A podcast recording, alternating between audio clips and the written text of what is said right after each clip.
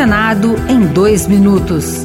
Eu sou Rosângela Tejo e você ouve agora as principais notícias do Senado Federal desta segunda-feira. Senadores vão analisar o projeto que destina 25% do PRONAMP para empreendedorismo feminino. O texto já foi aprovado pela Câmara dos Deputados.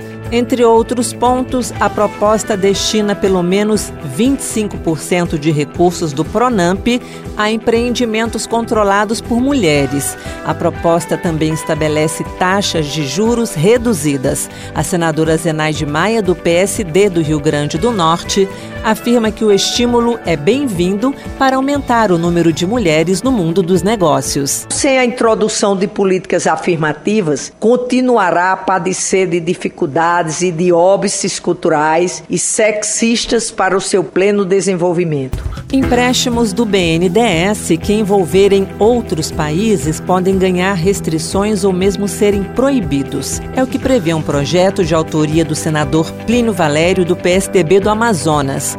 A proposta proíbe o BNDES de conceder crédito ou prorrogar operações já contratadas com governos estrangeiros, bem como suas estatais, órgãos e entidades da administração direta ou indireta. Plínio Valério não concorda com o uso de recursos do banco para investimentos em outros países. Principalmente Cuba e agora Argentina, em detrimento da população brasileira, deixando de fazer obras aqui que a gente pode, e o que eu considero uma afronta querer fazer obras lá, deixando de fazer aqui.